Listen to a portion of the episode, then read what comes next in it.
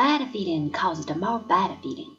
It is not necessary to repeat here in detail what actually happened and what might have been avoided if the British king had more intelligence than George III, or less given to drowsiness and indifference than his minister, Lord North.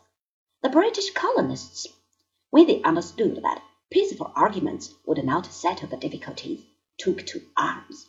From being loyal subjects they termed rebels, who exposed themselves to the punishment of death when they were captured by the German soldiers whom George hired to do his fighting after the pleasant custom of that day, when Teutonic princes sold whole regiments to the highest bidder.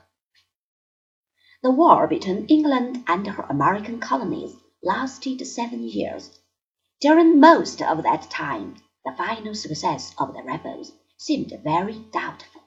A great number of the people, especially in the cities, had remained loyal to their king they were in favor of a compromise, and would have been willing to sue for peace. But the great figure of Washington stood guard over the cause of the colonists.